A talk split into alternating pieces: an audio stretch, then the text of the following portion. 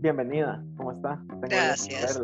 Sabes que con, con, con, usted fue la última, me estaba acordando ahorita, fue la última comida afuera que hice en el mundo que conocíamos. Que fue, y Rina.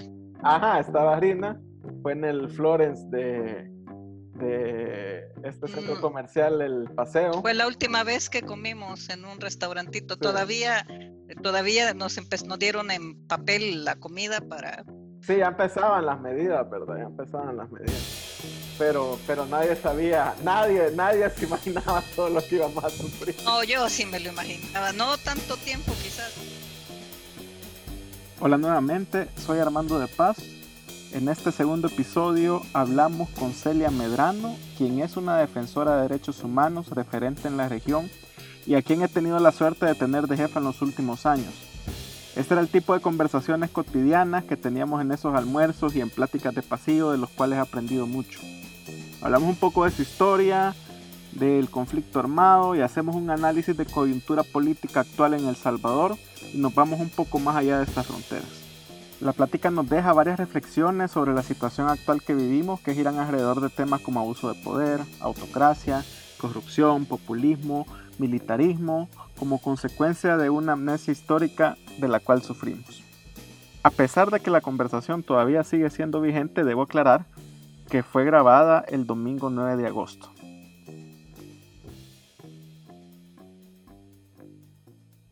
Si no la conocen, Celia Medrano ha sido, bueno, quizás el, trabajo más, más, eh,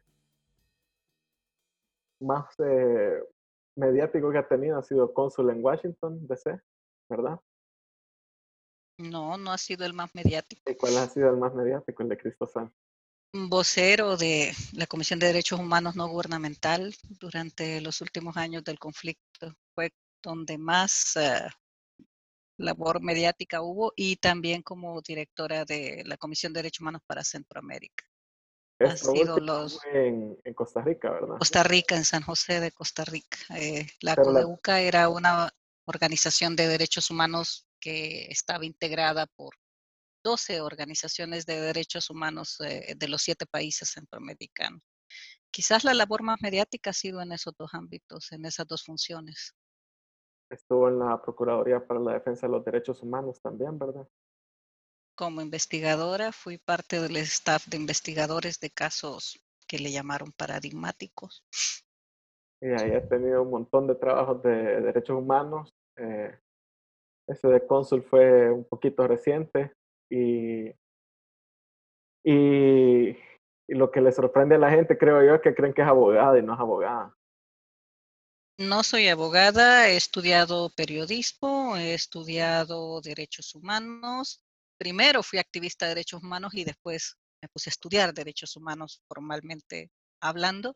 Y creo que por eso es que mucha gente puede pensar de que tengo formación en derecho o en ciencias jurídicas, porque ah, me ha tocado tener enfrente a situaciones con personas que necesitan que se activen mecanismos legales para apoyarles en sus casos y eso ha obligado a estudiar y buscar vías, soluciones, opciones.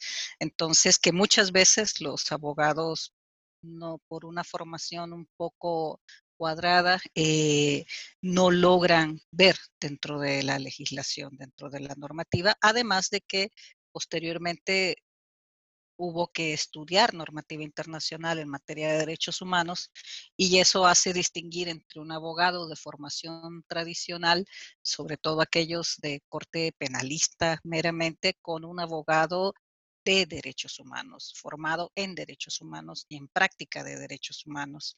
Esos aspectos son los que hacen que a veces se confunda de que yo he estudiado derecho, pero no soy abogada ni seré abogada. Y tiene inclusive fotos eh, del conflicto armado, ¿verdad? Tiene como su... Sí. No son mías realmente, son fotos que con muchos colegas periodistas, como estuvimos en la Universidad de El Salvador y éramos compañeros de estudios en diferentes años, a muchos eh, eh, también colegas periodistas, mm, precisamente por estar en la dinámica del conflicto, no terminamos en cuatro o cinco años nuestras respectivas carreras universitarias, sino que lo posponíamos, lo dejábamos uno o dos años, entonces volvíamos otra vez a continuar. Nos encontrábamos con que ya había cambiado la currícula y había que volver a estudiar tres materias que no existían cuando estabas estudiando anteriormente. Entonces, eh, muchos colegas fotoperiodistas, sobre todo, em, que ahora están en, eh, todavía en primera línea eh, como corresponsales extranjeros en su mayoría, em, fuimos compañeros de estudios, entonces hay todavía eh, una relación de camaradería, de compañerismo, vivimos juntos desde diferentes escenarios la misma escena de, hechos de, conflicto y conflictividad, y eso hace que muchos me envíen fotografías que en diferentes momentos nos tomaron. Hay una, por ejemplo, que la tiene Edgar, Edgar Romero, em, que ah, estoy, eh, en la, había manifestaciones universitarias en los 85, 86 y eran mm, en su mayoría manifestaciones que terminaban en hechos violentos, porque aparecía la policía, aparecía el ejército, había choques y muchos jóvenes universitarios que participaban en estas manifestaciones se cubrían toda la cara con trapos, camisetas y también llevaban barras de hierro eh, forradas en papel como que si fueran eh, de esos, ah, de, esos ah, ah, palos que sirven para romper piñatas. Eh, forrados en papel celofán, etcétera, pero eran barras de hierro, ¿no? Entonces, ah, era, yo tomé fotos de ese tiempo muy fuertes, em, no fui la única, por supuesto, pero ah, cuando había ciertas, ciertos momentos en donde había que tomar una panorámica lo grande que era una manifestación, sobre todo cuando esas manifestaciones universitarias se sumaban, se aunaban a, otras manifestaciones de otros sectores sociales, sindicalistas, cooperativistas, etcétera. Entonces yo a veces me subía en los hombros de alguno de esos compañeros, porque ellos estaban eh, cubiertos de todos de sus rostros, etcétera, pero yo sí sabía quiénes eran en su mayoría. Entonces eh, agarraba al primero y era común que yo me subiera en los hombros de, algún colega eh, para tomar una foto desde sus hombros, desde su altura y tomar panorámicas de, una manifestación, por ejemplo. Entonces, Edgar Romero tiene una en la que estoy cabal, eh, que es muy cómica, porque está parado eh, el universitario con su garrote adornado con celofán y pompas de papel con toda la cara cubierta, un tipo grandote, altote, y, yo estoy arriba, él me, tiene sobre sus hombros y yo estoy enfocando con una cámara que era la mía de aquella época, que era una laica.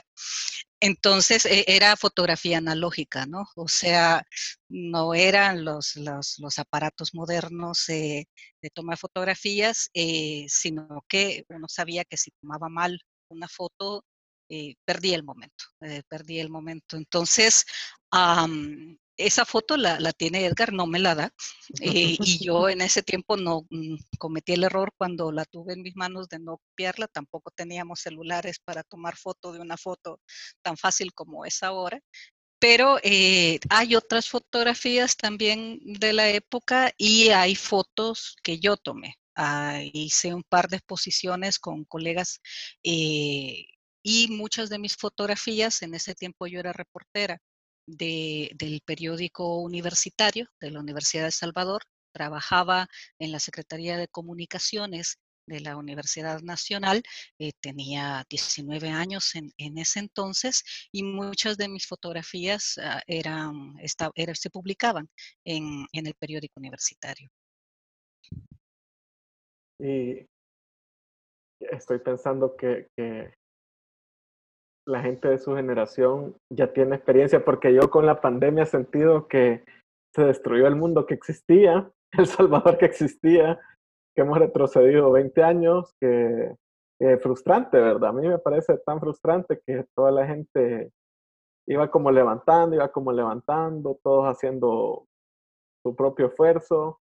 Eh, y de pronto, más allá de la pandemia, también todo lo que ha implicado la gestión gubernamental de, de la pandemia en sí, que, que, para mí es más una excusa de, de acumulación de poder, se vino todo abajo, ¿verdad? Entonces, pero estoy pensando ahorita que, que tiene que ser una, una sensación similar a la que se vivió en esa época, ¿verdad? Que, que obviamente no es igual, pero, pero sí hay un stop de la, de la vida cotidiana, por decirlo así, porque eh, no estábamos exentos de violencia tampoco en esta época, había muchas cosas, eh, muchos temas que preocupan al país, pero, pero ya es claro que vamos a estar peor, que estamos peor y que vamos a estar peor en cuanto en generalidades de, economía, de, de índices de pobreza, de violaciones a derechos, etcétera, ¿no? Entonces, eh, ah, no sé si usted se ha puesto a pensar en, o si había tenido esa sensación, o cómo, cómo la pasó ahora que, que, pasó esto, ¿verdad? Pero yo es primera vez que lo experimento, porque en el conflicto armado, cuando usted habla en el 85, yo tenía dos años. Entonces yo me acuerdo de ver los noticieros, me acuerdo de toda la bulla alrededor, pero sin entender, ¿verdad? Pero hoy sí, ya, ya adulto, siento, siento que, se acabó el Salvador que conocíamos, y que hay que volver a, a levantarlo pienso de que hay para una generación de, periodistas y sobre todo fotoperiodistas eh, que no vivieron la guerra, sí han vivido un periodo post-conflicto armado eh, al cual están familiarizados con respecto a hechos de violencia. Ha sido interesante platicar con Mónica Campos, por ejemplo. Ella es, uh, ha sido periodista de, de, del diario El Mundo, una mujer que no, no, no habla cumplido los 30 años todavía, eh, pero su padre es uh, Francisco Campos de los fotoperiodistas de la guerra más famosos del país. Entonces, uh, ha sido interesante cómo eh, incluso Francisco ha tenido que uh, asumir que su niña, su bebé, eh, es una periodista formada, eh, con la garra suficiente de irse a meter a zonas que en la guerra pudieron haberse llamado zonas de conflicto, zonas liberadas le llamaban algunos, zonas de control de la guerrilla.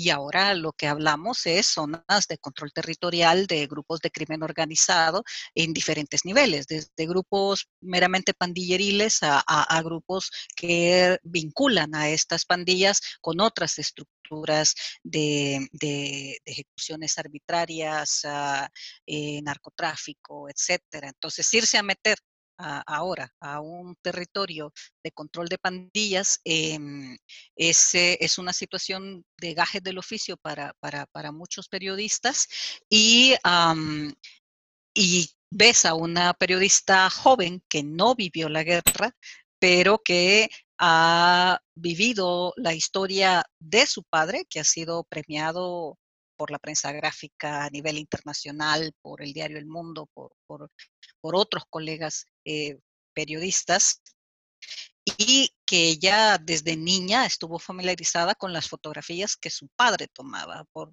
Francisco Campos, por ejemplo, no eh, la conocerás, esa foto fue portada de la prensa gráfica y fue portada de muchos periódicos a nivel internacional, en donde unas jóvenes están lanzando unas palomas al aire y se ve la catedral al fondo con diferentes banderas de lo que fue eh, la guerrilla, el FMLN, y llena la plaza Gerardo Barrios o la plaza cívica llena de gente. Es una foto famosísima que muchos de, de, de las nuevas generaciones la reconocen inmediatamente y, y, el autor de esa fotografía fue precisamente Francisco Campos.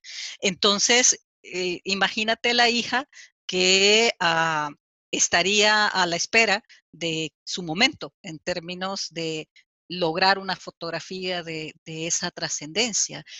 Sí, no vivieron la guerra, pero conocen de violencia y de violencias y conocen lo, los riesgos y el drama humano que ha implicado eh, vivir, ser de una generación que le ha tocado vivir eh, las deudas del cese del conflicto armado. Eh, se firmó el cese del conflicto armado, no se firmó la paz. Entonces, esos, ah, esas deudas que han quedado lo han sufrido em, y lo cargan las generaciones de ahora que tienen tu edad eh, y, las seguirán sufriendo al menos dos generaciones más, porque no logramos generar las condiciones que no reprodujeran eh, los aspectos pendientes de ese conflicto armado y ah, permitió que se generase el cultivo, el, caldo de cultivo suficiente para que apareciera lo que ahora llamamos las pandillas, pero no solo las pandillas. Eh, el, accionar de, grupos ilegales armados eh, es una realidad del país y no necesariamente adjudicadas a, grupos pandilleriles y la situación de desaparecidos, desplazados, asesinados es un drama humano, te lo digo como alguien que, vivió la guerra dentro de una organización de promoción y defensa de derechos humanos es igual a quizás peor por varias circunstancias, por varias características al drama humano que, se vivió durante la guerra. Y, también esas, esas deudas eh, quizás me, me, hacen caer en cuenta a mí que yo tenía un pensamiento que cuando le tocara gobernar a mi generación, por decirlo así, ¿verdad? Que la gente que está en el Ejecutivo eh, es básicamente un par de años más, par de años menos en general que, que los míos y de toda esta gente eh, treintones ya van tirando los 40. Y yo pensaba que automáticamente eh, iba a ser una mejor clase política por todo lo que, por todo lo que vivimos, ¿verdad? Y, y como ese pecado de no repetir, ¿verdad? pero creo que habla mucho la, la eh, esas, eh, esa diferencia de, de, que fue un cese de fuego y no acuerdos de paz en sí, y que deja ese montón, montón de heridas que no, que no se atendieron todos estos años, ¿verdad? De, más, de, más de 20, 25 años de, de ignorar varias cosas, pues entonces... Eh, lo que dice, no, no solo es el tema de las pandillas, no solo es, o sea, eso es lo, como lo más como lo más físico, pero, pero creo que también en nuestra, en nuestra mente como país no, no se evolucionó a una cultura de paz. Yo creo que no le apostamos a lo que se llama memoria histórica. Pienso de que los, aunque algunos hicimos esfuerzos para que fuese conocida, eh, eh, conocido el informe de la Comisión de la Verdad, que es un un ejemplo interesante. ¿Qué puedo esperar de gobernantes actuales, de políticos actuales, si ah, tienes em, al diputado Parker eh, todavía 30, 40 años después eh, en un cargo público. Ah, alguien mencionado claramente por el informe de la Comisión de la Verdad, y la Comisión de la Verdad recomendó una de sus recomendaciones era que los nombres mencionados en su informe, eh, esas personas estuviesen vetadas de asumir un cargo público durante un periodo no menor de 10 años. hubo una serie de, de anotaciones eh, contra la Comisión de la Verdad. Em, relativas a que no había pruebas irrefutables. El reciente juicio que se ha llevado en España sobre el asesinato de los eh, sacerdotes jesuitas y, sus colegas colaboradoras eh, deja en claro de que no solo era un tema de especulación del informe de la Comisión de la Verdad, sino que había elementos mucho más fuertes en donde Parker, Rodolfo Parker, queda eh, señalado como un funcionario que en ese entonces trabajó para ocultar eh, esconder la responsabilidad de la Fuerza Armada en el asesinato de los sacerdotes jesuitas. Un personaje de, ese tipo lo ves 30, 40 años después manteniendo un nivel de poder eh, similar y continuando con la labor de esconder lo que sucedió. Ah, sabemos que Parker eh, hace dos años fue el promotor principal de nuevos intentos en la, Asamblea Legislativa por, ah, por crear una nueva ley de amnistía, más bien una autoamnistía, porque es, ¿qué tanto soportar a Parker un proceso judicial sobre la base de las consecuencias de su labor de haber ocultado crímenes de lesa humanidad, eh, como la de los sacerdotes jesuitas, el asesinato eh, de los sacerdotes jesuitas y otros hechos de, igual o, mayor relevancia. E, esos aspectos son los que empezamos a ver qué puedo esperar de, un joven que eh, asuma un cargo público, una responsabilidad como un operador estatal o eh, actúe en la política si su referente es eh, un diputado vinculado con hechos de corrupción, con la comisión de delitos durante eh, el conflicto armado, señalado públicamente, condenado públicamente por un organismo internacional y que sigue siendo diputado ah, y sigue bajo, con, cuota de poder fuerte dentro de su partido político. Eh, es allí donde eh, vamos también con una generación que en, su pragmatismo, yo, yo he participado en, talleres de, formación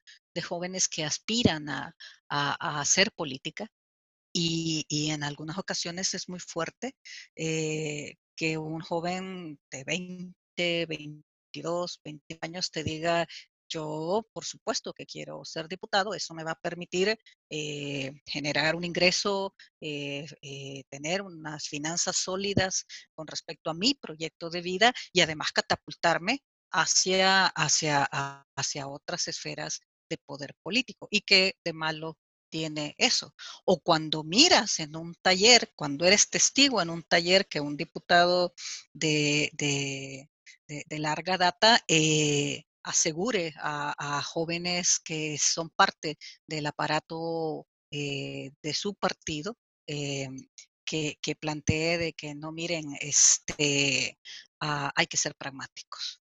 Y, e impulse e incite en nombre del pragmatismo, eh, haya una serie de valores que deban de sacrificarse en el ejercicio de la política si quieres resultados. Entonces, tener una memoria corta es, parece ser eh, parte de los requisitos de alguien que ahora aspirase a, hacer política. Y aunque haya una formación teórica que nos diga claramente que hacer política es ah, más bien debe ser orientada hacia la acción de responsabilidad ciudadana y hacia la acción de servir, ah, no es así como eh, quienes ah, deberían de ser ejemplo con respecto a esto lo van sentando. Y ahí tienes un presidente que eh, no vive la realidad del país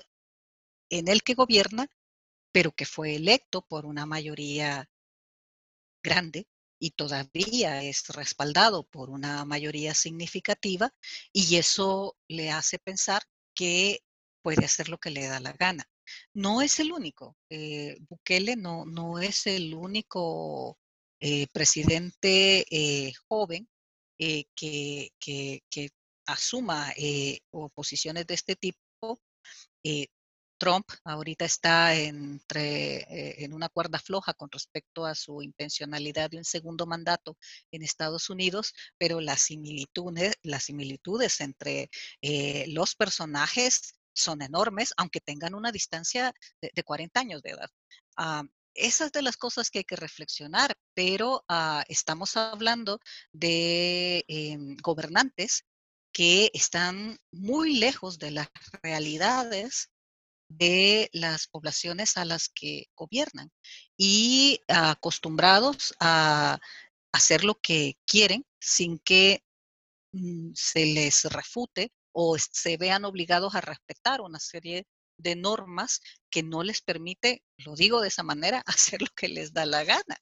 Entonces, no es tanto, revisa un poco, no, no, no tendríamos que hablar tanto de las edades. Si comparamos actitudes de Bukele con Trump, actitudes de Bukele con, con, Bolsonaro en, en, en, Brasil, por hacer referencias en, nuestro continente, uh, nada más pudiéramos irnos a, Europa y, otros países, pero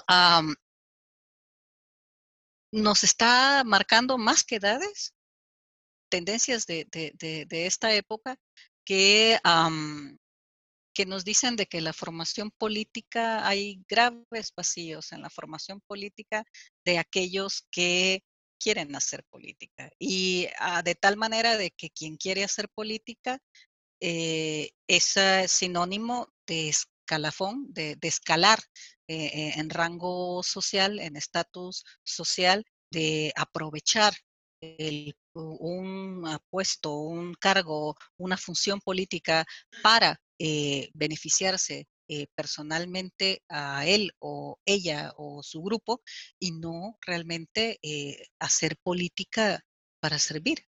funcionario público es un servidor público. Sin embargo, se nos olvida frecuentemente eso a, a, eso iba yo, que, que, pocos entran con intención de, del servicio público, ¿verdad? Y, y, a mí me llamó la atención y yo la verdad, inclusive a gente que le tengo cariño, está trabajando en el gobierno de alguna forma u otra, que los conozco, eh, cuando usaron eh, este hashtag de, de la bonita dictadura, a mí se me cayó la imagen de esas personas porque eh, creo que ahí es donde uno tiene que, donde tiene que marcar la, como la línea, ¿verdad? Yo, yo no concibo, pues, creo que es algo ingenuo, que alguien esté, alguien con, no quiero decir solo formación, sino que, que con eh, formación dicha limitándome a lo académico, sino que una formación de carreras, de una formación eh, de, no quiero decir de vida tampoco, pero una una formación de criterio, creo que es la palabra correcta, eh, estoy de acuerdo con, con ese tipo de, de acciones y, y, aquí el aparato comunicacional es tan fuerte que, que, cuesta, que cuesta irrumpir en él para, para hablar un poco la verdad y creo que la, uno, la, el periodismo ha hecho, la mayoría del periodismo independiente ha hecho un buen trabajo creo que es uno de los bastiones de la democracia que nos queda. Y, y a mí a nivel internacional me, me sorprende que nuestro ejemplo, así como usted mencionaba, nosotros estamos ahí en el top, ¿verdad? En el top de los países, pero en el top de los malos países. Estamos en el top con Estados Unidos con Trump, con Bolsonaro, en Brasil, con AMLO en México, con Hungría, que no recuerdo el, el, el, nombre de, del presidente ahorita, eh, que básicamente ha hecho lo que quería Bukele, ¿verdad? Que el, Parlamento le diera poderes ejecutivos ilimitados. Y ahorita el caso húngaro es, de estudio porque tiene poder, poderes ejecutivos ilimitados y sin tiempo definido por la crisis. Y, el otro que se saca mucho ahorita es eh, lo que está haciendo China con Hong Kong, ¿verdad? Entonces, eh, y habla mucho del control de la comunidad internacional, qué tanto control tienen en realidad, ¿verdad? Y, y un poco enlazando con estas elecciones que vienen de Estados Unidos, que es eh, Biden, que es el candidato eh, demócrata que, que, ahorita le va bien en las, en las encuestas, eh, pero está bien similar a lo que tenía Hillary, ¿verdad? Aunque parece que la pandemia va a ir en contra de Trump. Biden fue alguien que impulsó la, eh, la cooperación en, en Centroamérica eh, con, con, el gobierno de Obama, ¿no? Él, como que estuvo atrás de eso. Pero también me hace pensar cómo tiene que cambiar la cooperación internacional. Ya vimos aquí eh, que la cooperación internacional no puede limitarse a, a brindar dinero y, y, ya vimos lo que pasó en Beirut que la población de, de, de, de ese país le está pidiendo a la, a la, comunidad internacional que no le dé dinero al gobierno, sino que se lo den a, a, a otro tipo de, entidades para recuperar. Entonces, eh, ahí se habla, ahí creo que, habla mucho del poder que puede ejercer la comunidad internacional. Y estoy metiendo bastantes cosas, ¿verdad? Pero quizás terminando esto con, que, eh, y a mí me llamó la atención hace poco que deshicieron el viceministerio de cooperación, eh, que estaba en la Cancillería, y lo han vuelto una unidad en CAPRES, en Casa Presidencial, control del Ejecutivo, y una de las primeras órdenes que da es mandar una carta y decirle a las alcaldías, ustedes no pueden gestionar dinero de, cooperación internacional, aparte, lo tienen que hacer otra vez nuestra. Entonces habla también de la centralización que se quiere como un backup plan de, lo que se viene, ¿no? Yo creo que, que, eh, en, ese, en esa concatenación de, escenarios que, que, pintas en diferentes países. Ah, creo que, hay elementos interesantes. Eh, Biden efectivamente eh, fue de los pilares del Plan Alianza para la Prosperidad. Eh, fue, fue un, un, elemento importante que condicionaba transparencia, la lucha contra la corrupción, no solamente el a, el tema migratorio o la lucha contra el narcotráfico, em, que ya con, Trump ah, se cayó todo al punto de, de, que si nuestros gobernantes en el Triángulo Norte de Centroamérica principalmente eh, no refutan las políticas antimigratorias a costa de los migrantes hondureños, salvadoreños y guatemaltecos en Estados Unidos y México, Trump les da un certificado de apoyo que les ha permitido eh, marcar ah, regresividad ah, en alcances de la lucha contra la corrupción eh, muy fuertes, eh, cuyos impactos no estoy segura que, puedan recuperarse. Eh, Jimmy Morales, eh, escoltado por, por los más altos, ah, las más altas figuras militares, eh, cerrando la Comisión contra la Corrupción y la Impunidad en Guatemala, la CICIG, eh, un presidente hondureño, un Juan Orlando Hernández, eh, con un hermano condenado por narcotráfico en Estados Unidos, en Nueva York, a partir de una ciudad eh, que, que no es pro Trump, pro gubernamental en estos momentos, y que el presidente Trump le felicita, le envía dinero y eh, es cómplice eh, por su inacción en la decisión de Juan Orlando, de Juan Orlando Hernández de, em, de no prorrogar el funcionamiento de la versión hondureña de la Comisión Internacional contra la Corrupción y la, Impunidad, la MACH, que entonces eh, planteas eh, un presidentes que, o expresidentes en el caso de Jimmy Morales, que rompe de un tajo militar, eh, con apoyo militar, 12 años de trabajo de la Comisión Internacional contra la Corrupción. Y en un escenario en donde la fiscal Tel Maldana, dos fiscales ah, que estuvieron en la unidad específica del Ministerio Público de Guatemala combatiendo la corrupción, ahora son prácticamente exiliados políticos. Están fuera del país, Tel Maldana está en Estados Unidos en calidad de refugiada em, y a una persecución altísima contra todos los funcionarios, juezas, jueces, fiscales y organizaciones de derechos humanos que trabajaron para poder eh, dar una lucha contra la impunidad que alcanzara a el mismo presidente de la República y su vicepresidenta, como en el caso de, de Otto Molina.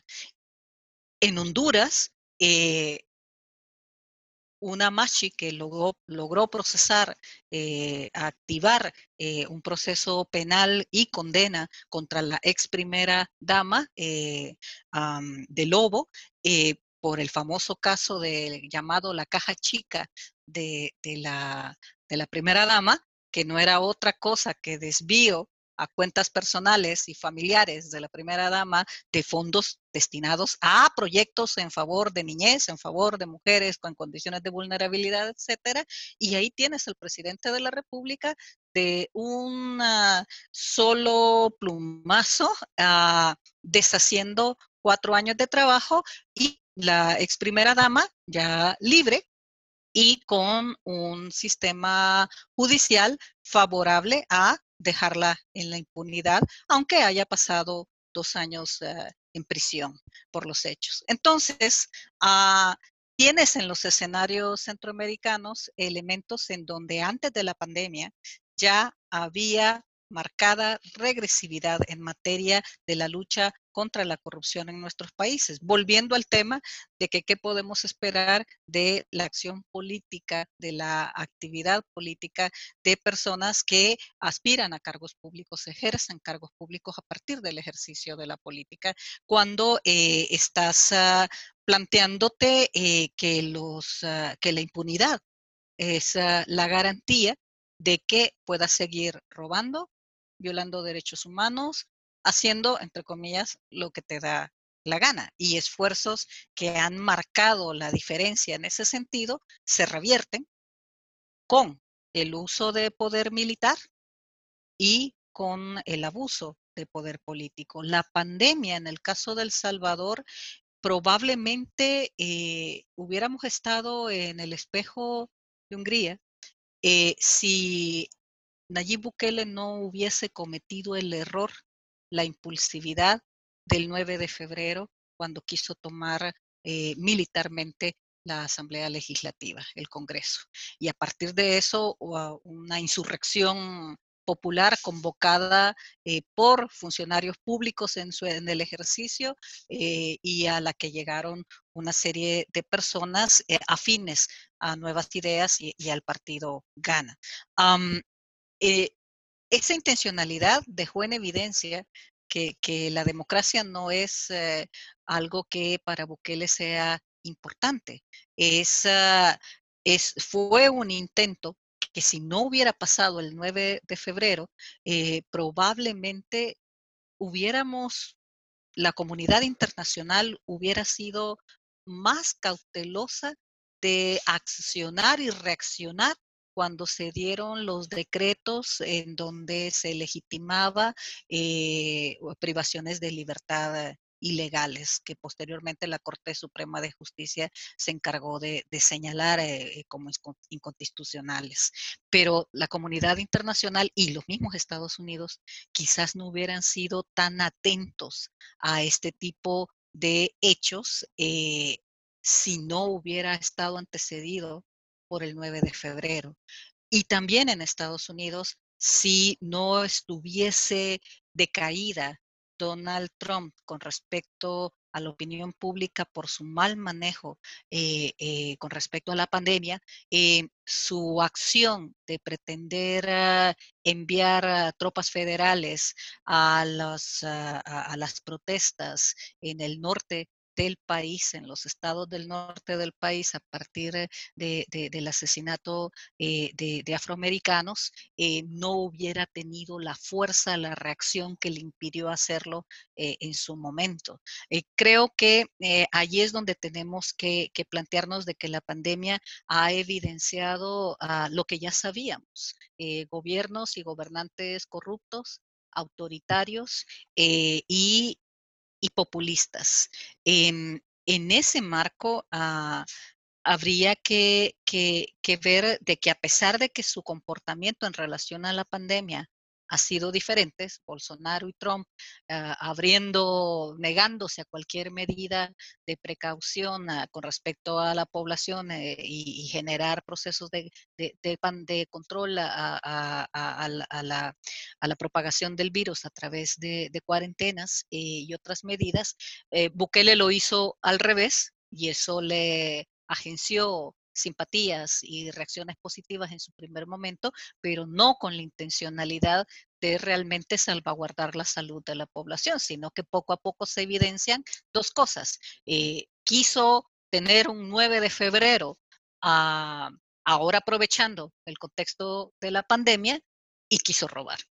eh, y, está robando. La, situación cada vez es más evidente que la intencionalidad de mantener un estado de, de privación uh, eh, de, de, de, la población y, y, y, no de cuarentena domiciliar, básicamente lo que ha perseguido es saltarse la, los controles legales en condiciones de calam para, para, mantener una situación de calamidad, de emergencia pública que les permita uh, la adquisición de bienes y la toma de decisiones administrativas sin la legislación, sin la vigencia uh, de la legislación que en medio de las limitantes permite un poco controlar de que no haya eh, uh, robo, que haya mayor transparencia en las acciones.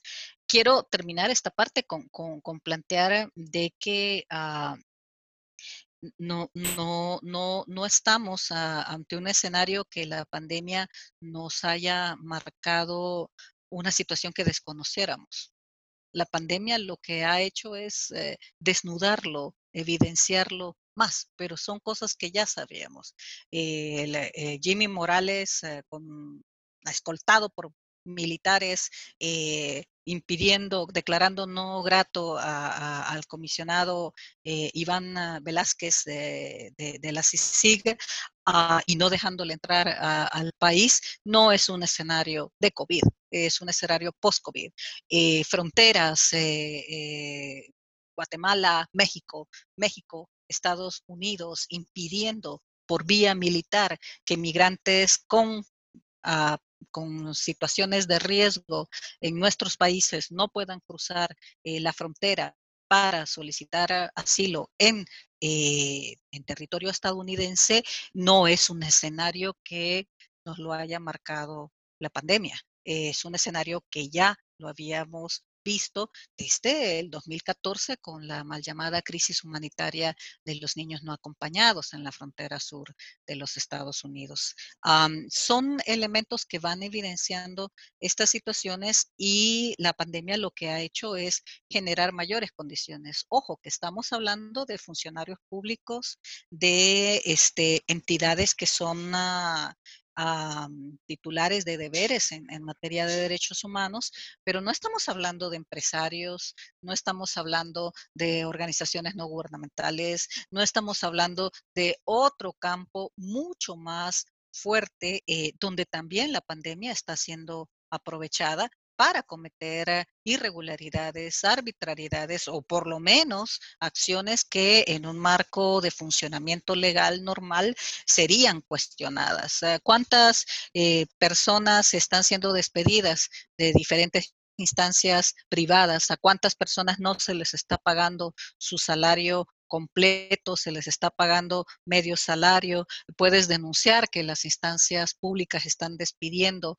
a, empleados eh, de diferentes ministerios. El Ministerio de Relaciones Exteriores es, es, un buen ejemplo y Casa Presidencial también, pero también el sector privado está despidiendo, el Ministerio de Trabajo no está eh, eh, respetando estos aspectos y esto es un, un, fenómeno mundial, no propio de nuestros países, en todas partes del mundo, um, asumiendo eh, las condiciones eh, en donde la defensa de derechos humanos está siendo limitada uh, por, la inaccesibilidad de recurrir a tribunales, a, diferentes instancias estatales de protección de derechos, sobre todo de carácter laboral, están dándose una serie de arbitrariedades, eh, ilegalidades, abusos eh, a todo nivel. Ah, no estamos cerca de, volver a la normalidad, entre comillas, eh, que dejamos antes de la pandemia y sí estamos en una nueva normalidad, como le han llamado muchos expertos, que nos va a marcar tres cosas vivir con las consecuencias de lo que tú estabas hablando, de generaciones un año encerradas eh, en sus propias casas, en sus propios espacios, en diferentes condiciones. Eh, alguien de 30 años viviendo en su casa, eh, una casa grande, en una casa adaptada pa, con agua potable, etcétera, con salario, teletrabajo, etcétera, no es lo mismo que alguien de 30 años que tiene dos hijos, que vive en un precario, eh, que no tiene agua en su casa eh, y que eh, ha tenido que aceptar que, le paguen la mitad de su salario durante esta pandemia porque no puede darse el lujo de, no trabajar. Y, esas consecuencias las vamos a, a estar marcando durante muchos años. Eh, recuperarse de esto va a ser muy difícil. La tecnología ha ayudado a que el mundo no se paralice, pero ha, peligrosamente eh, la estamos entendiendo como el sustituto en las nuevas condiciones de un relacionamiento humano que no puede ser sustituido por o ver en pantalla a, una persona. Procesos eh, de recuperación, procesos que requieren la discusión entre las personas, eh, procesos que requieren el acompañamiento cercano a diferentes niveles. Eh, una terapia grupal eh, en donde tomarse de las manos, abrazarse, generar debate, discusión, no será nunca sustituido en nuestra naturaleza humana por ah, una realidad en, pantalla. Sin embargo, muchos, y sobre todo de tu generación y una década atrás, en una generación anterior, lo están asumiendo y eso nos va a dejar una secuela que difícilmente va a dar paso atrás. Y aunque volvamos a las condiciones en donde no corramos el riesgo de contagio eh, por la pandemia, eh, haya vacuna, haya eh, alguna otra condición, hay generaciones que, que se, ya estaban acostumbrándose a vivir en sus casas frente a una pantalla de televisión, de celular, de Netflix, ah, que, y no estar en la calle. Y eso va, se ha acentuado con, la pandemia. Em, las tecnologías no sustituyen eh, la acción humana de estar cerca, eh, físicamente cerca, y peligrosamente eh, hay, hay gente muy joven que lo está asumiendo así. Sí, ¿no? y, bueno, hay varias cosas que usted ha tocado que me ha llamado la atención, que eh, una que aquí la justicia llega tarde y casi en todo el mundo llega tarde, ¿verdad? Eh, vimos hace unos días que detuvieron a, a Munguía Payés por asociarlo con, con, el tema de la tregua, con, con, el gobierno de Funes, que fue hace más de seis años. Eh, es tarde, o sea, está bien, eh, son, son, ¿cómo se llama? Eh, son signos, son señales positivas, pero es tarde, son muchos años tarde. Y, y así hemos visto con casi todo, todo funcionario que, que, ha tenido que enfrentar justicia. Y a mí me, me, me, me preocupa que también sea tarde con los funcionarios que están ahorita de turno, ¿no? Entonces, eh, ya vimos, eh, este mes pasado ha salido una serie de, de, actos de corrupción del, Ejecutivo que quien no quiera verlos está ciego o, está, tiene los ojitos cerrados, ¿verdad? Eh, pero, pero es claro que, que, ha habido una corrupción y una serie de, de robo de, de, nuestro dinero, porque es el dinero que nosotros, ya sean préstamos o lo que sea, son nuestros impuestos y, y nos han robado nuestro dinero básicamente. Eh, en, el peor, en el peor momento que nos pudieron haber hecho eso, ¿verdad? Como, como pueblo. Y, y sí creo que, que hay un actuar igualito o bien similar, como que hay un manual del mal gobernante que aunque uno quiera cerrar y el otro quiera abrir, eh, las tácticas son similares, ¿verdad? Y pasan mucho por violar derechos. Y, y yo me pongo a pensar, que usted hablaba de la relación, creo que el que más se parece es Trump con Bukele. Eh, y, Trump tiene una táctica de no hablar del tema. Eh, él no habla de la pandemia como, como un problema, sino que algo que ya va a pasar. Ahorita está cambiando un poco eso por, la, por, por los, por, los, eh, por las elecciones, por, por las encuestas que están ahorita de las elecciones. Eh, pero, pero Bukele usa algo similar, ¿verdad? Distrae, distrae de temas importantes y, sucede a cada rato, ¿verdad? Entonces, aunque no toda la gente use Twitter, el Twitter como, que rebalsa los demás medios y lo que ponen en el noticiero es el Twitter del presidente. Y, pero, pero es una, eh, a mí me llama la atención porque estamos ahorita esta semana gastando nuestro dinero, nuestros impuestos, pagando spots de la nueva Fuerza Armada en una pandemia. ¿Qué, lógica tiene eso, no? Y, pero, pero es un, un, distractor, entonces no hablar de los temas importantes que, que han muerto, que somos el país con, con el índice más alto de, de médicos y de, y de personal de salud muertos en la pandemia, por básicamente no tener las, las condiciones adecuadas eh, habla mucho y, uno se compara con quizás el ejemplo más cercano que tenemos con Costa Rica, que sí ha tenido rebrotes. Eh, la pandemia es más que una carrera, una maratón, ¿verdad? Entonces no todo va a ser perfecto, pero una Costa Rica que ha manejado mucho mejor que nosotros por ser, eh, por ser prudente, por decirlo así, ¿no? Que, que, eh, ha manejado mucho mejor que nosotros la, la pandemia y, y, claramente uno ve en Costa Rica otro tipo de, de, Estado, otro tipo de democracia, ¿verdad? Y, y, las secuelas, bueno, y hay otro tema que también me, me ha llamado la atención mucho, que, eh, que creo que no sé, siguiendo con estos paralelismos de, de países, eh, que es esto que mencionaba de, de, los asesinatos de las personas afroamericanas, de George Floyd. Y ha habido un movimiento mundial que se ha despertado, que está relacionado mucho al tema del racismo. Por ejemplo, en Holanda se ha abierto una discusión otra vez de este, en Holanda, para quienes no sepan, fue, fueron quien, quienes instauraron en Europa el sistema de esclavitud en África y, y, hay mucho racismo en Holanda y allá no solo existe Santa Claus, sino que hay eh, un personaje que es como, no es un duendecito, pero es un alguien de raza negra que, que lo tienen como que, como que roba niños, como el coco para nosotros, ¿verdad?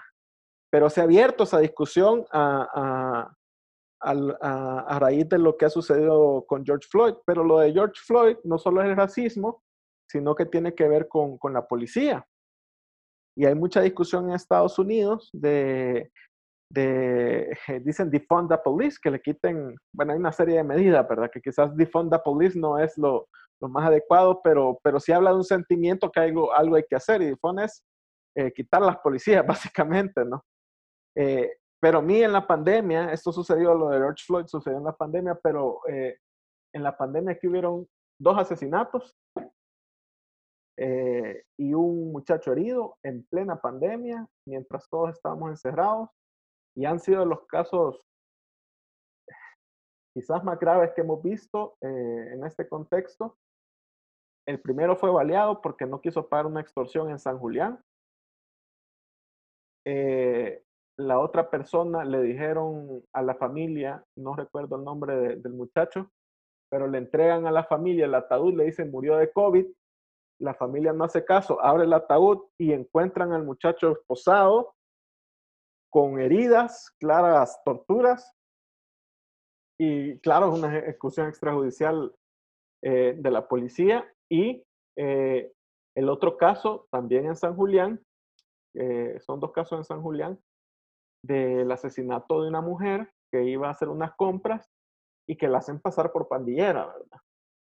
Nadie habla de eso. Y, y, a pesar de todo el movimiento a nivel mundial que está pasando sobre cuestionar la policía, aquí no se hace. Aquí estamos eh, la nueva Fuerza Armada, los héroes azules, etc. Entonces todo eso eh, me, me, hace pensar que nosotros como país también vivimos en una, en una burbuja que, que cuesta que, que permeen esos movimientos internacionales, por decirlo así, ¿verdad? Y, y esas son como, como recetas que también, eh, no, son, no son recetas, son elementos que nos van, que nos van abonando a, al, al, retraso de, de, progresar como democracia y como, como un Estado de Derecho real, ¿verdad? Estás, estás planteando una, una serie de cosas. Eh, creo que, tiene que revisarse lo, que habíamos estado hablando un poco antes. Eh, no están pasando cosas que no pasaran antes de la pandemia y no estamos dándonos cuenta de cosas que no estuviesen ya evidenciadas antes de la pandemia. Eh, la pandemia la, las ha ocultado más o las ha evidenciado más. Si buscamos eh, hechos similares a los tres que has referido eh, en el contexto de, cuarentenas domiciliares obligatorias, inconstitucionales, detenciones ilegales, actos de corrupción por parte de, actores eh, estatales, ya teníamos escenarios similares eh, antes del COVID.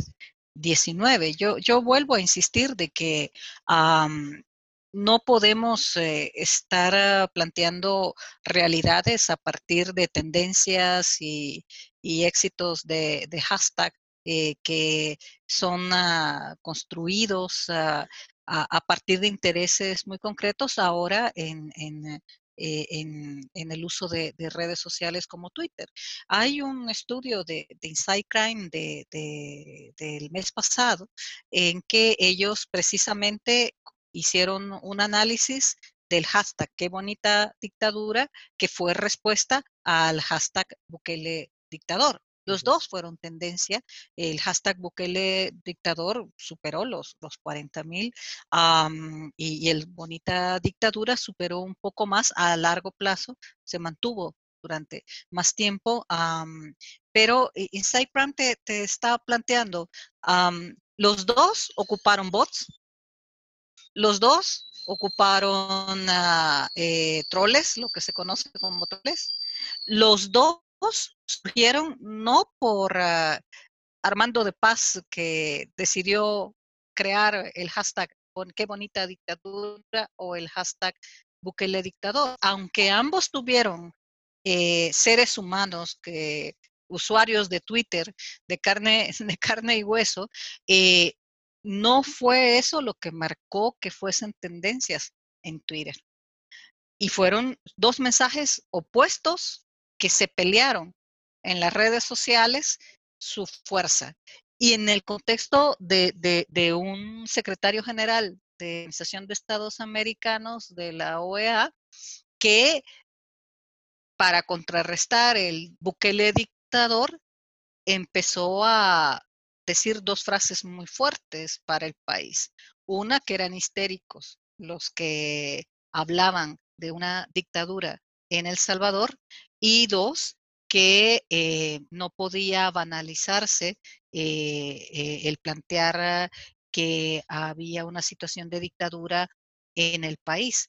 Nadie, nadie, nadie ha, ha, ha dicho que hay una dictadura en El Salvador estos momentos lo que hemos venido diciendo muchos es que hay sesgos autoritarios, populistas, corruptos en la actual gestión gubernamental que si se siguen desarrollando, si se permite que se sigan desarrollando, estaríamos uh, eh, eh, frente a una situación, ante el riesgo de una, de una dictadura. No porque el gobernante no tenga perfil de dictador, sino que porque todavía las bases de institucionalidad no han sido tan debilitadas como para que no funcione, no obligue a alguien con una tendencia autoritaria retroceder. Por eso no prosperó el 9 de febrero. Por eso uh, en esta última eh, resolución de inconstitucionalidad de la Corte Suprema de Justicia este viernes, eh, el, Ejecutivo no ha tenido otra que eh, otro nuevo decreto ejecutivo en donde acata la, resolución. Y, ahí voy a, un tema de, del rol de la cooperación internacional, Armando, que también creo que, que es importante revisar. No podemos esperar que actores internacionales actúen por nosotros. Eh, lo hizo con mucha fuerza, con mucha fuerza la comunidad internacional con la CICIG y 12 años después, 13 años después, miremos a Guatemala en una eh, marcha atrás, en donde nuevamente poderes fácticos y el uso de estructuras militares en servicio de esos poderes fácticos han retornado y donde aquellos que tuvieron el respaldo internacional para actuar con energía frente a esos, a, esos actores, ahora están siendo perseguidos o han tenido que, exiliarse o autoexiliarse eh, porque hay toda una campaña de venganza contra ellos al regresar al poder estas estructuras eh, o al retornar eh, al ejercicio del poder eh, en ese sentido. Ojo, la Comisión Internacional contra la Impunidad y la Corrupción en Guatemala, en Honduras,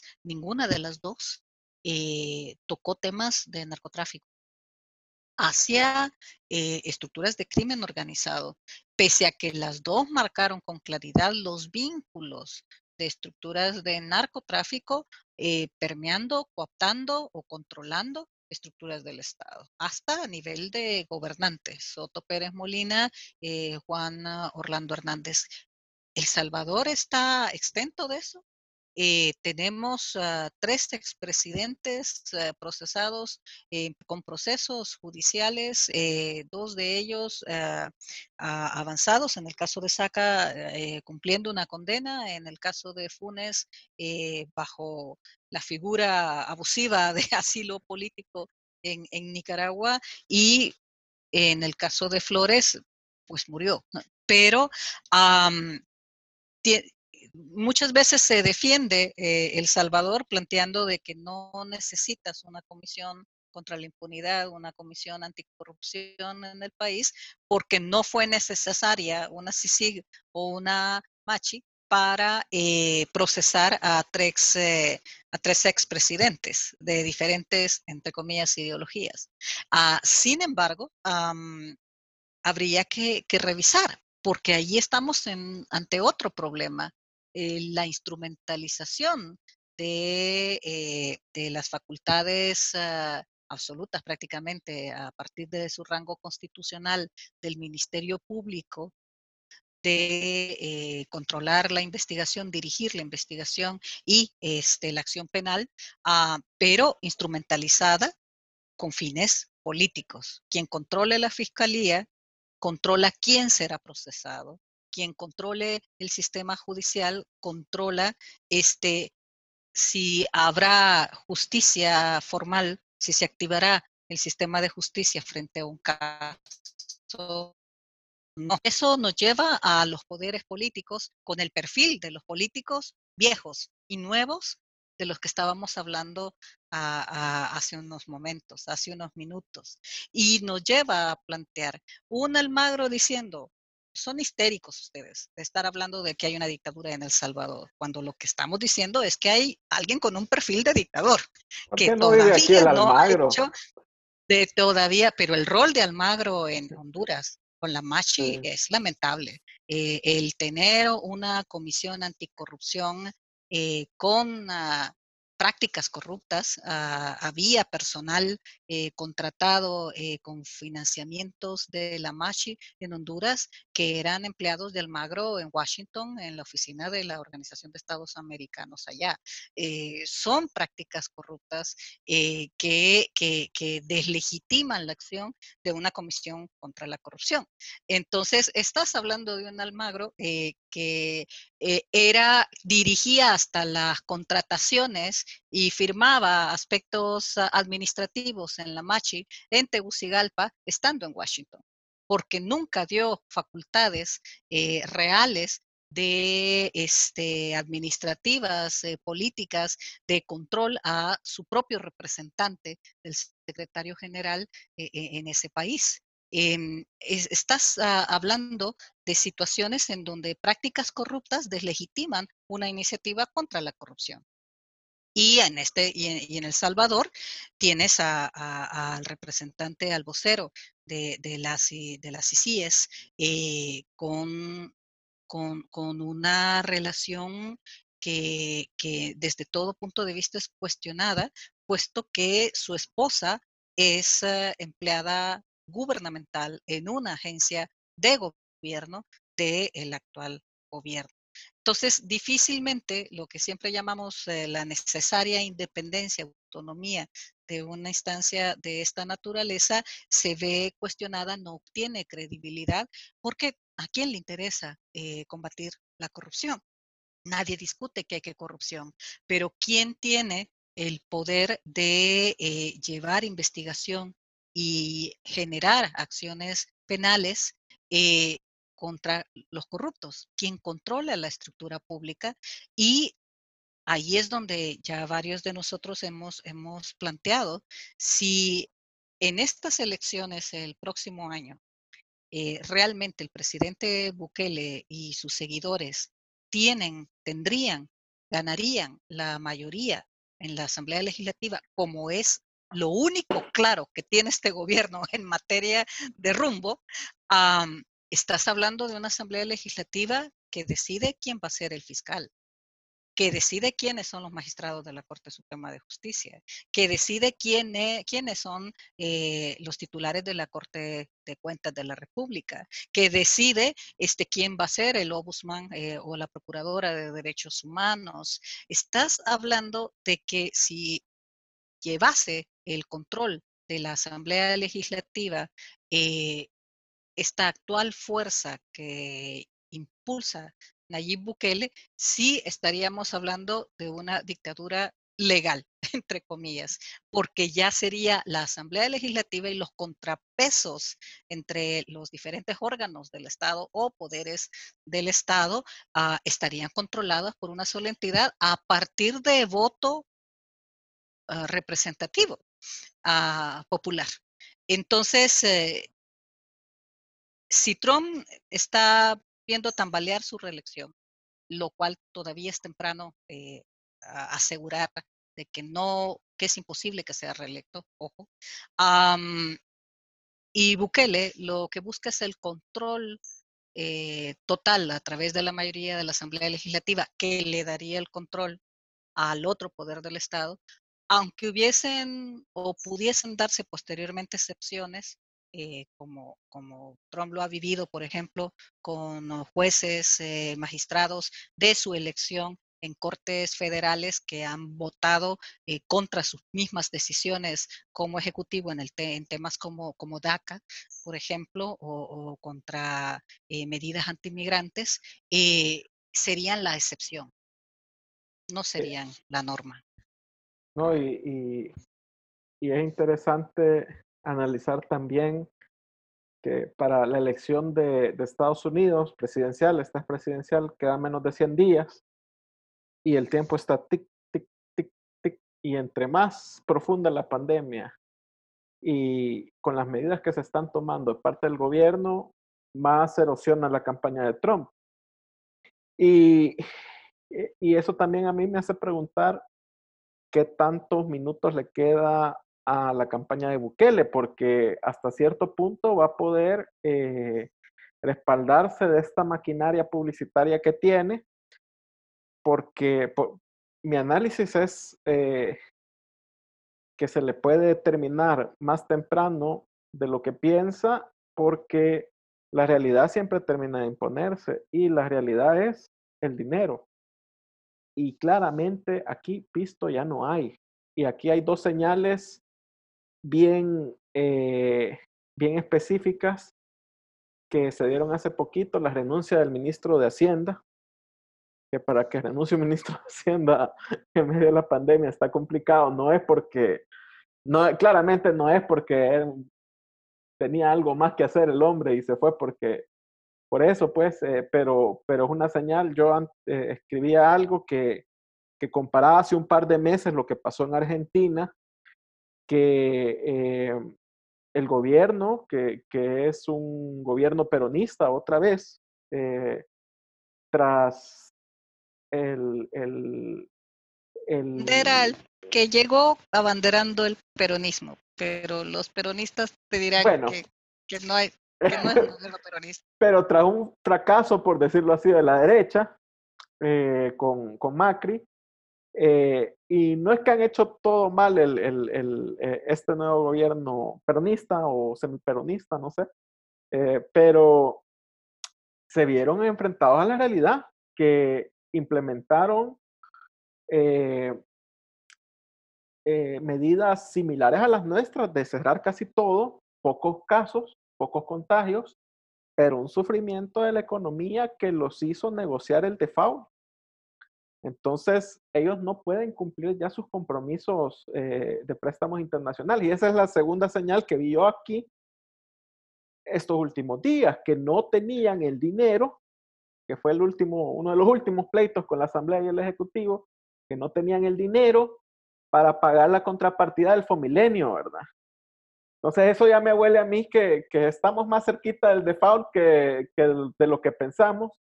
Creo que la recaudación de impuestos eh, que, que, se extendió... Ha eh, bajado, ha, bajado en un y no, y no, fue, no fue suficiente, no fue suficiente lo que se esperaba. Creo que fue la misma zancadilla que se echó el gobierno, porque al cerrar tres meses, un montón de negocios cerraron y obviamente hay menos ingresos para el Estado.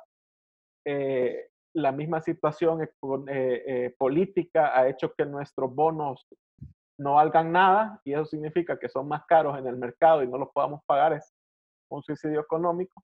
Pero eh, sin dinero, muy poco se va a poder seguir sosteniendo medidas populistas que se están implementando.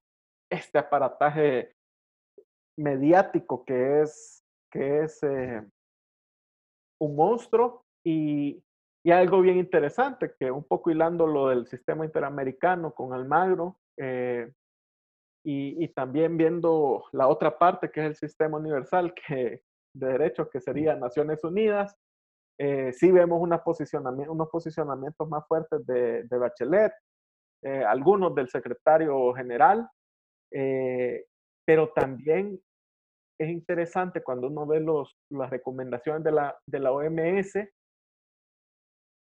que dice para los países de primer mundo que puedan pagarle a la gente para estar encerrada, hay que hacerlo.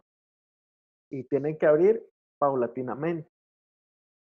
Para los países en desarrollo o del tercer mundo, eso no aplica, porque la mayoría de trabajo es informal y la realidad es que nuestro, la mayoría de nuestro trabajo es informal y esa, ese encierro no, no es viable, no es viable, eh, ni, la, ni la Organización Mundial de Salud lo recomienda como una medida viable. Entonces, eh, y un poco, lo, que me llama la atención es un poco la diferencia en las medidas de apertura de Bolsonaro y, y, y Trump, ¿verdad? Y las medidas de cierre aquí porque hacen lo contrario que dice la OMS. es, que, es que volvemos, volvemos al principio. Eh, se van a los extremos. Tú tienes una frase que, que, yo la he apuntado y te anuncio que será robada en alguno de los artículos que, que escribo. Eh, aunque unos quieren cerrar y los otros quieran abrir, pero la, la tendencia de, de, de, ellos eh, es, es, una tendencia autoritaria. Eh, Bolsonaro no tendría nada que envidiarle a Bukele, ni Bukele tendría nada que envidiarle a Trump, independientemente unos quieran cerrar y otros quieran abrir. Es, es, es una, una, una, situación en donde eh, los marcos democráticos ya deteriorados eh, se deterioran de manera acelerada más. Y no estoy tan segura de que eh, Bukele y sus seguidores no alcanzaran una mayoría en la Asamblea Legislativa, a que le permitiera eh, las tres cuartas partes necesarias, incluso para generar una, reforma constitucional eh, hacia otro objetivo. Que también eso, Bukele no tendría nada que envidiarle a un Evo Morales, a un Putin, a, un eh, Daniel Ortega. Eh, la, la, tendencia es la misma. en ese sentido, las leyes me estorban, entonces tengo que encontrar las maneras de pasarme por alto las leyes o cambiarlas a través del juego político, en donde pido el respeto del juego político cuando me desfavorece y lo paso por alto totalmente cuando no me favorece y estoy en una posición política de obviarlo. Entonces, uh, también es temprano aún. Yo, yo recuerdo cuando Hillary Clinton era la contrincante de Donald Trump, eh, tenemos amigos mutuos y conocidos mutuos, tú y yo, eh, en Estados Unidos, y, y recuerdo eh, que se daba por hecho entre estos amigos mutuos de que Hillary Clinton era la, próxima presidenta de los Estados Unidos. Y cuando había un seguimiento de este tema, el día de las elecciones yo le pregunté a una de estas amistades que estaba ya anunciando el tema, dando, reportando el monitoreo de, cómo habían, uh, cómo se había desarrollado la, las elecciones, y yo le preguntaba, ¿y si gana Trump? Era una cosa que ni siquiera se le había pasado por la cabeza. Tú, tú conoces a, a esta gente eh, estadounidenses que, que simplemente no contemplaron siquiera de que Trump sería presidente de los Estados Unidos. Um, contrario a, a, a, estudiosos, gente, eh, la, la, la, American University, que sí dijo claramente, oigan, puede quedar Trump. Es posible sí, que quede Trump. Eh, entonces, uh, um, creo que aún es temprano porque no, aunque son pocos días, eh, tanto eh, para las elecciones del Salvador y mucho menos para, para, para de distancia eh, para las elecciones en Estados Unidos, no han pasado cosas. Eh, voy a mencionar solo dos. Estamos de manera acelerada normalizando las condiciones de la pandemia la, la, cuarentena, el encierro, la falta de protesta social, la falta de accesibilidad a mecanismos reivindicativos de derechos, lo, lo, lo, cada vez es más acelerado cómo estamos normalizando esa situación eh, y, y, y cómo nuestra prioridad se enmarca a la sobrevivencia. Precisamente en los países donde sobrevivir en la calle día a día es lo único que en lo que yo pienso. Y si hay una dictadura o no, no me preocupa a, altos abstencionismos, alta, alto ausentismo en elecciones, independientemente de las figuras sean diferentes, en Estados Unidos sea eh, por voto representativo, de por representación y aquí sea voto directo, pero ausencias muy fuertes que te hacen romper la lógica electoral. Eh, podríamos pensar que, una fuerza política como nuestro tiempo, por ejemplo, a partir de, del adecuado juego de, algunas candidaturas para diputados, diese algún tipo de sorpresa, así como lo dio el PCN cuando llevó eh, figuras nuevas, frescas, no, clásic, no, no, no arraigadas históricamente a, a, su partido, pero llevó deportistas, eh, a Cristina, por ejemplo, y, a otros que le, le, les hizo elevar significativamente eh, lograron sobrevivir como partido político una vez más en estas elecciones con, esa, con esa eh, incorporación de, otro tipo de cuadros a, sus ofertas electorales. Eh, pero no solo se trata de, del tema de la manipulación a través de la, la, las redes sociales y, las estrategias comunicacionales eh, meramente electorales es más grave. Eh, la fuerza de Bukele depende de la debilidad de sus, contra, de, sus contrincantes. La pregunta es, no voy a votar por Bukele. Eh, tengo dos opciones, no ir a votar o este, votar por Arena otra vez, votar yo, por el FMLN otra vez. Yo oía un análisis bien interesante en la mañana. no fue ayer, que están hablando del sistema penitenciario estadounidense y es de un abogado que hace trabajo pro bono para, para sacar gente que está en death row, en, cadena perpetua, eh, perdón, en, pena de muerte. Eh, y, y, en algún momento refirieron a, a esta política que es eh, senadora, creo que es Kamala, Kamala Harris, que es de California, que fue ah, candidata pre, eh, precandidata para el Partido Demócrata en estas elecciones internas del Partido Demócrata, donde es Biden ahora el, seleccionado.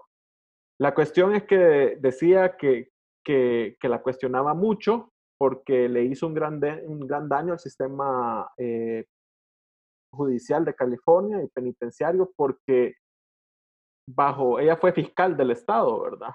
Eh, como bueno, la, figura es como un, fiscal del Estado, que ese fue su inicio de, carrera, por decirlo así, eh, pero ella ocultaba mucho, muchas evidencias en casos, o sea, hacía cosas imposibles para, para ocultar evidencias en estos casos eh, con su equipo, porque la consigna de un fiscal allá es no perder, no es buscar justicia, sino que es no perder. Pero decía, eh, el punto mío es, decía, eh, eh, el tipo decía que, que habiendo dicho eso, aunque Biden le escogiera de vicepresidenta, porque Biden ha anunciado que su vicepresidente va a ser, su vicepresidenta va a ser mujer, él prefiere esa fórmula que la de Donald Trump. Pero no creo que nosotros estamos en ese, en ese, en ese punto todavía, aunque la encuesta del UDOP ya, ya desmitificaba eso del 3%. Eh, hay otro dato que, que, nunca analizamos, que Bukele ganó con 60 mil votos menos que Sánchez Serén. O sea, eh, claro que fue un voto de castigo. Hay un montón de gente que, que, que la, abstención en estas elecciones presidenciales fue enorme. Eh, aunque no dudo del capital político de votos de, de Bukele, ¿verdad?